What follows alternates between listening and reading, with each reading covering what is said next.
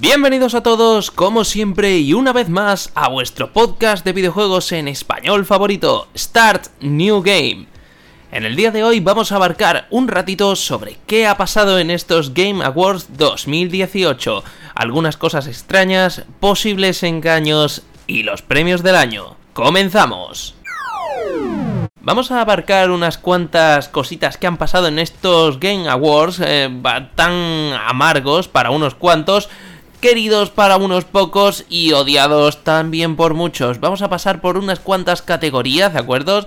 Eh, las principales que creo que para mí han sido las esenciales, ¿vale? Siempre dando mi punto de vista, lo que creo que ha sido más interesante. Voy a parar y voy a explayarme en ciertos aspectos y categorías que creo que algunas se han hecho bien, otras no tanto, así que vamos a ir hablando poquito a poco.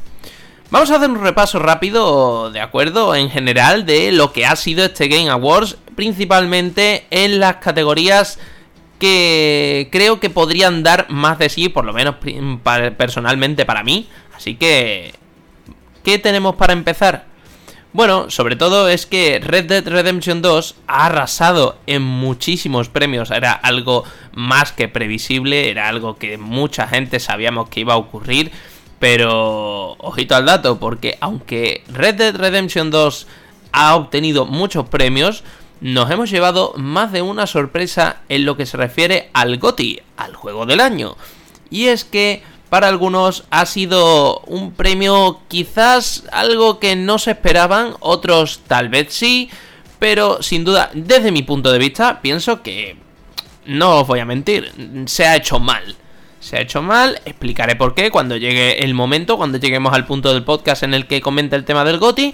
Así que, ojito, vamos a ver, ¿qué cositas tenemos que comentar? A ver, puedo entender, ¿vale? Para empezar, eh, vamos a hablar del mejor apartado artístico que este premio se lo ha llevado eh, The Return of Obradin. A ver, puedo entender que Obradin mm, no es de los típicos juegos a los que nos tienen acostumbrados, ¿de acuerdo? Tiene un sentido un tanto peculiar, ¿no? Eh, es, como un, es como un cluedo. Eh, y es verdad que tiene una premisa bastante interesante, ¿no? Lo, como, como digo, estilo cluedo, donde fuerzas eh, a fuerza de tus propias deducciones, sin más ayuda del juego, tienes que resolver el crimen. Pero, ni de broma, el apartado artístico es en esencia superior a Red Dead Redemption 2, ni siquiera a Octopath Traveler.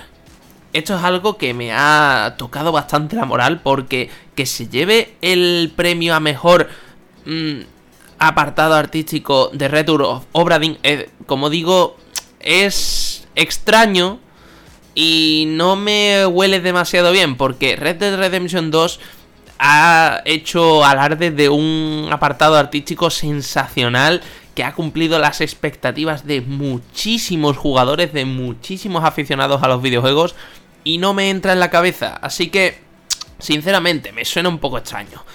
Pero aquí nos encontramos. Desde mi punto de vista... Mmm, a ver, ¿cómo lo digo? Eh ha sido un poco el postureo, ¿no?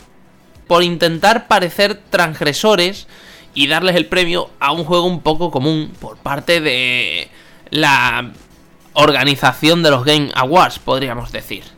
No es algo que precisamente quede bonito y ya entenderéis por qué lo digo cuando avancemos un poquito más en el podcast por ciertos temas que vamos a comenzar en comentar que algunos ya sabéis de qué estoy hablando sí que es verdad que, bueno, he estado echándole un ojito a Obradin, a ver exactamente un poquito la premisa, ya os lo he comentado, ¿no? Es como un cluedo, estilo pirata.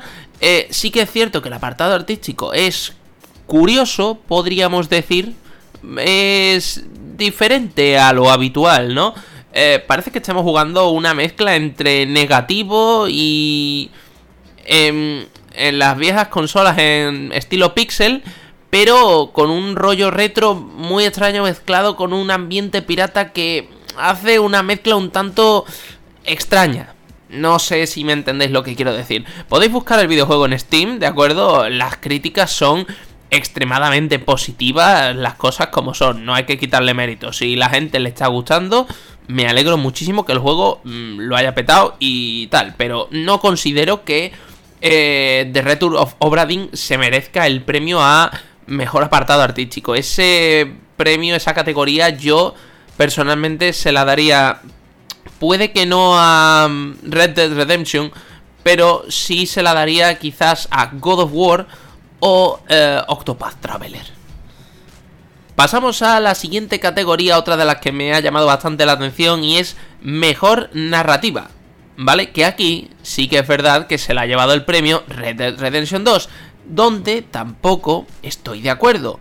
¿Y por qué no estoy de acuerdo? Bueno, pues porque había varios nominados, entre ellos el juego que era sumamente clave y que tendría que haberse llevado el premio sin lugar a dudas, que era la IP de PlayStation 4, Detroit Become Human. Si algunos sois poseedores de este videojuego, sabréis que esta joyita tiene múltiples caminos, múltiples finales. Jugáis con tres personajes y dentro de cada personaje, cada decisión abre nuevas ramificaciones a nuevos caminos. Por lo tanto, la narrativa es súper extensa, cambia muchísimo con cada decisión y tienes muchísimas historias conversaciones y decisiones por explorar, ya por el simple hecho de querer desbloquear todos los finales para ver cuáles son todas las historias alternativas a la historia la, final a la que hayas llegado, creo que Detroit Become Human se merecía perfectamente este premio antes que Red Dead Redemption. Es cierto que Red Dead tiene una, narrativa espectacular, las cosas como son. Pero aquí Detroit eh, era, el, era el sumo rey. Así que sigo sin comprenderlo. Creo que también que ha sido un poquito por el, por el postureo, ¿no? Para mí, em, sin lugar a dudas, ya lo digo, Detroit era el clarísimo ganador.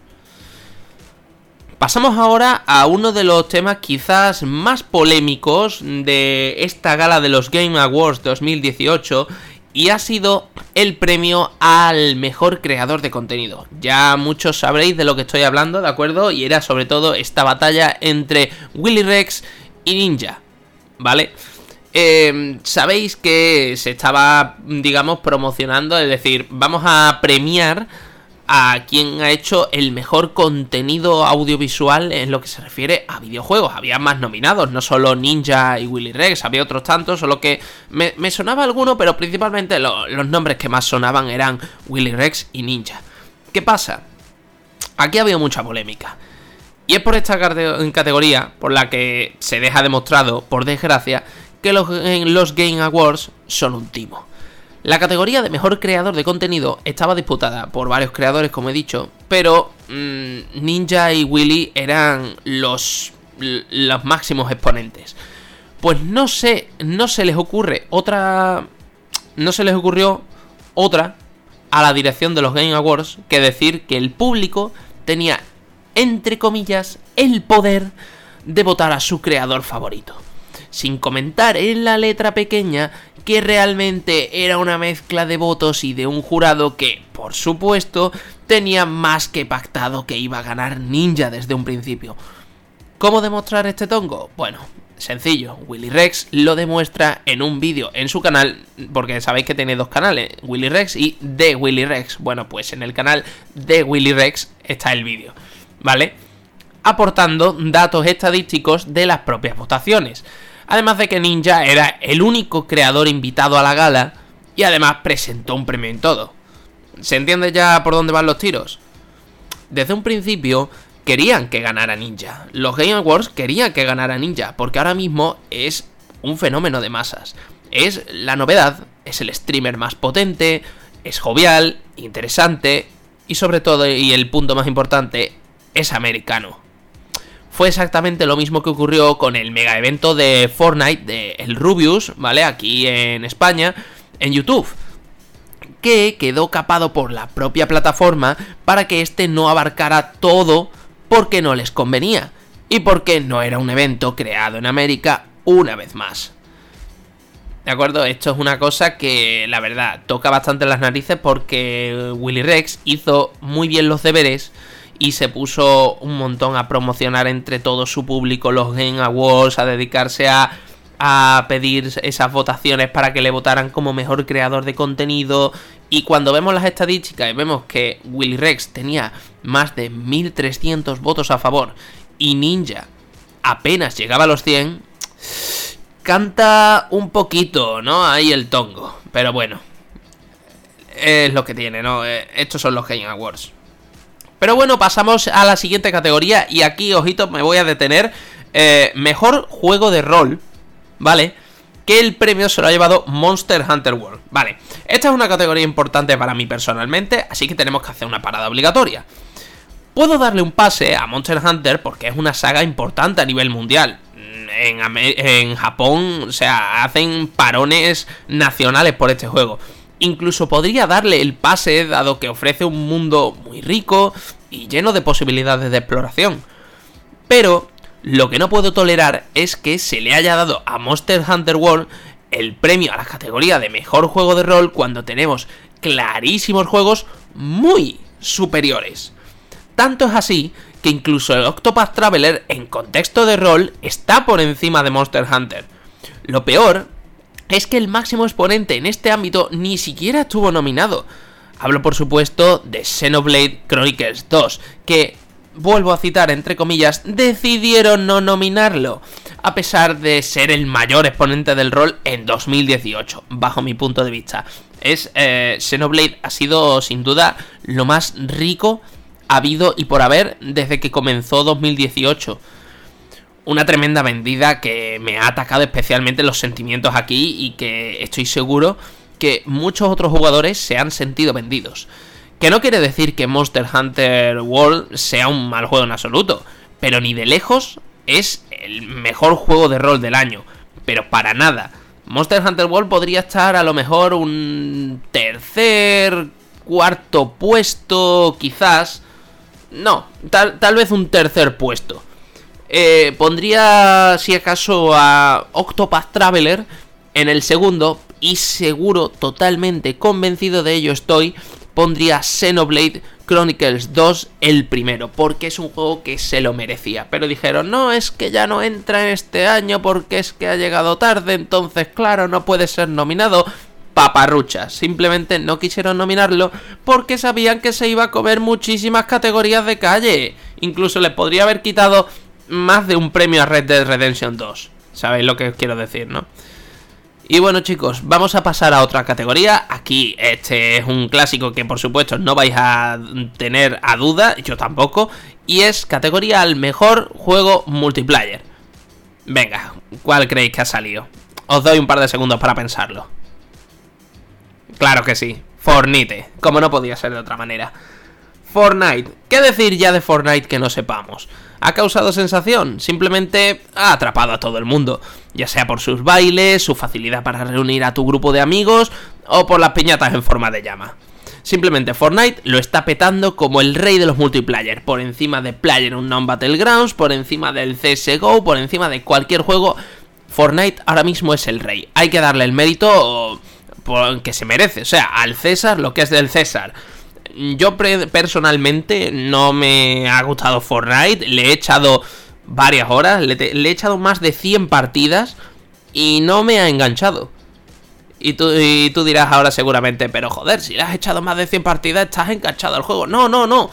Precisamente le eché 100 partidas para ver si llegaba ese momento como pasó con el League of Legends, ¿no? De decir, pues mira, me he enganchado de tanto jugar, pero que va, que va, que va. No ha pasado eso en esta ocasión. Y me fastidia bastante porque el juego promete bastante y están renovando contenido continuamente.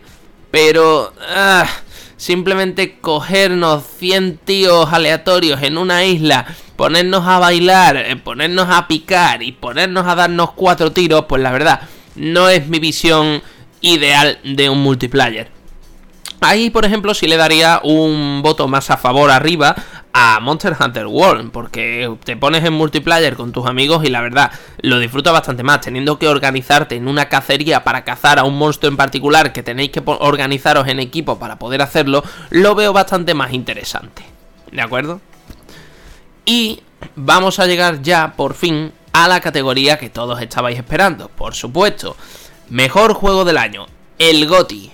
Muchos dijeron, Red Dead Redemption se lo va a llevar de calle. No, el God of War es el mejor juego del año. No, seguro que va a volver a ganar el Zelda Breath of the Wild. Pues ha ganado God of War. Ha ganado God of War. ¿Vale? Eh, esto va a ser una opinión personal más que otra cosa.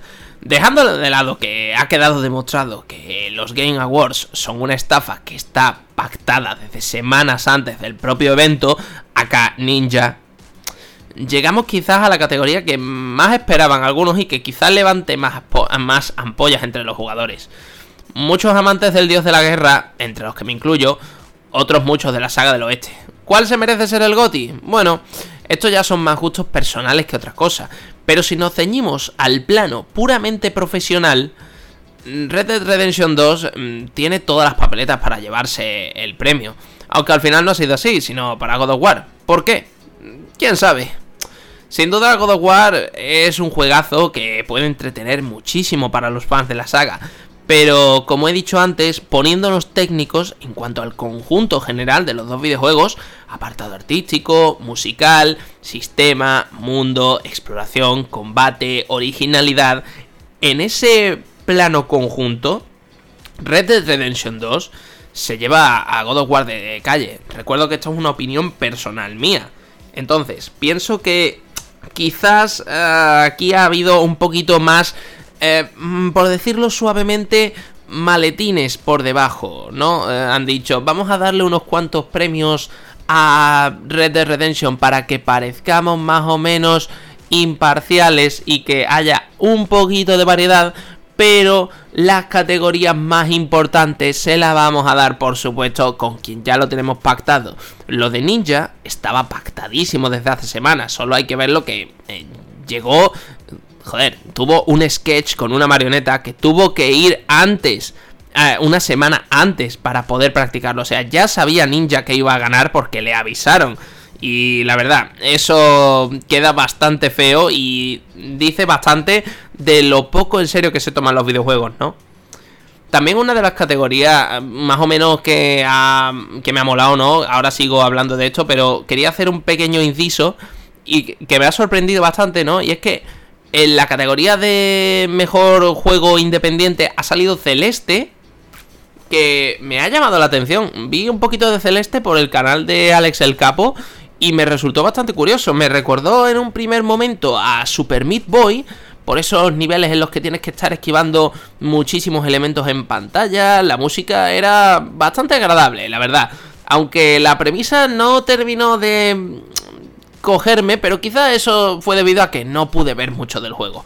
En fin, solo quería hacer ese pequeño inciso. Seguimos hablando del mejor juego del año. Eh, bueno, a ver, God of War, como he dicho, es un buen juego. Yo me he visto el Waldraug entero de lo que es el God of War.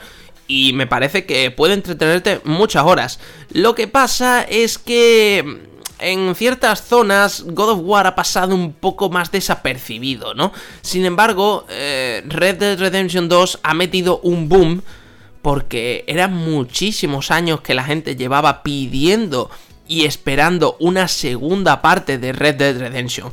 God of War, pues, entre comillas, nos acostumbramos un poquito más a una saga que iba trayendo juegos de cuando en cuando. Ahora nos traes uno de PSP, ahora nos traes uno para la PlayStation 3, ahora pues tenemos un remake de no sé qué. Y pues, finalmente sale este God of War, ¿no? Con esta, digamos, recaracterización con un Kratos un poco más en modo papá que de dios de la guerra. Que no lo veo mal, no lo veo mal. Han hecho un trabajazo bastante curioso y hay muchos elementos muy interesantes, sobre todo de la cultura nórdica, para poder eh, explayarte en investigarlo todo. Además, los escenarios son mm, súper pintorescos, porque simplemente ver ahí a una serpiente gigante, no voy a hacer muchos spoilers, porque eso de todas formas ya salió en el tráiler, pero verla ahí en primer plano cuando está jugando, la verdad, impone bastante. Por supuesto, eh, esto no le quita mérito a Red Dead Redemption 2, que por supuesto se ha comido, para mí, se ha comido a God of War sencillamente en, en todo. God of War ha jugado muchísimo con el plano de la nostalgia. ¿De acuerdo? Con el rollo de, mira, vuelve Kratos, ahora con un hijo y vamos a hacer esto porque hay cameitos a anteriores videojuegos y tú dices, oh Dios mío, el cocoro, los sentimientos. Te ataca el cocoro, ¿no? Y eso es algo que, bueno, en parte puede estar bien, pero cuidadito porque también puedes, mm, puedes intentar venderles humo y puedes hacer que los fans se sientan mal. Por esto por lo que creo que Red Dead Redemption 2 se merecía ganar la categoría de juego del año. Porque sin duda ha sido más transgresor. Ha innovado de una manera importante. Ha traído elementos que no traían otros juegos de mundo abierto muy chulos, muy interesantes, como por el hecho, por ejemplo, una cosa que me ha flipado, que ya la mayoría lo sabéis, y es el hecho de que cuando estás con un caballo en Red Dead Redemption 2, ¿vale? Y estás en una zona, por ejemplo, de, de bosque normal y corriente, si te vas a una zona de nieve, fíjate tú hasta dónde llega la, la, la, la, la lucidez de los desarrolladores, que te vas con un caballo en una zona de nieve y los huevos se le encogen. O sea, fíjate el nivel de detalle. No sé si es un easter egg. No son, son easter eggs o, es realmente que, se han trabajado eso. Pero el nivel de detalle es de decir de... A los huevos, al, al caballo se le encogen los huevos cuando hace frío. Tío. Son detallitos que tú dices, wow. O cuando estás peleando con alguien que se te cae el sombrero y te dice el juego, oye, recoge el sombrero. Porque Morgan tiene que llevar sombrero. Puedes no llevarlo, por supuesto. Pero el juego te dice, eh, compañero, que te has dejado el sombrero son elementos curiosos. Tienes que cuidar a tu caballo de cuando en cuando, hacerle caricias, darle de comer, porque si no te vas a llevar mal con el caballo. Y si te llevas mal con el caballo, no vas a poder moverte demasiado rápido porque no va a querer que lo montes. Entonces, ¿qué pasa? Pues que tienes que estar muy pendiente de tu alrededor. Muchísima interacción con la naturaleza, ya lo hablamos en un anterior podcast, que por supuesto podéis escuchar antes que este si no lo habéis oído los demás en general, creo que estos Game Awards 2018 han sido algunos premios tal vez merecidos, otros menos, pero en un 80 85% yo diría que han sido un poco tongo, un poco pactados para intentar quedar bien porque han dado la sensación de decir los de los Game Awards. Miradnos, somos super hipsters y super, transgresores. Eh, seleccionamos juegos super diferentes de lo habitual para ser la novedad. Tío, mm, si estás en una gala que se supone que premia lo mejor de cada categoría en la industria de los videojuegos, premia la calidad. No premies lo que a ti te salga del alma, porque entonces les dejas a los fans un regusto muy amargo y haces que pierdas credibilidad como organización. ¿Se entiende lo que quiero decir? Si yo soy el encargado de juzgar si un juego de rol es mejor o peor y tener que declarar un ganador, no me baso en decir si el juego trae elementos diferentes al rol habitual. Me voy a centrar en los apartados que hacen que destaque como juego de rol. Es lo que se debería centrar estos Game, Game Awards. Espero que para el año que viene lo hagan bien, aunque viendo la poca acogida que ha tenido, por lo menos positiva, porque acogida ha tenido. Si algo ha tenido los Game Awards ha sido acogida, pero positiva muy, muy poquita. Entonces, ¿qué decir de estos Game Awards? Me han sabido muy mal. Me he reído bastante, pero por, las cagadas, ¿no? Por las cagadas de los presentadores, de las tonterías y las payasadas que han hecho. Pero creo que, bueno, algunos premios como por ejemplo el, el de apartado artístico se podrían haber currado un poco más. El de el premio de mejor juego del año, bueno, puedo, puedo hacerte un pase puedo hacerte un pase a regañadiente, podría comprártelo con un cinquillo muy pelado, pero creo que no lo han hecho bien. Hay demasiado pacto bajo la mesa y no hay ahora mismo, creo, actualmente ninguna organización que realmente premie una categoría de videojuegos por lo que realmente ofrece. Más allá de decir, em, págame por debajito de la mesa y vamos a ver si te doy el premio o no te lo doy. En fin.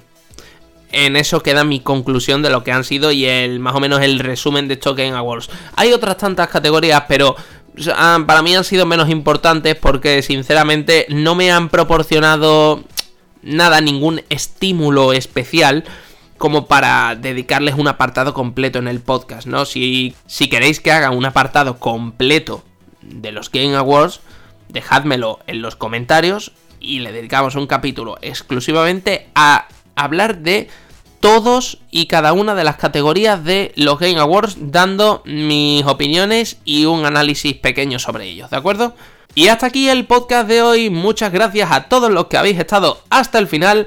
Hoy nos vamos a quedar un poquito menos de los 30 minutos, pero bueno, tampoco queremos que se aburra mucho la gente, ¿no? Eh, estamos hablando de un evento que solo ocurre una vez al año, tampoco había mucho más que comentar. Y nada, ya sabéis que por fin estamos disponibles en iTunes, así que podéis escucharnos desde vuestro iPhone si lo tenéis ahí disponible.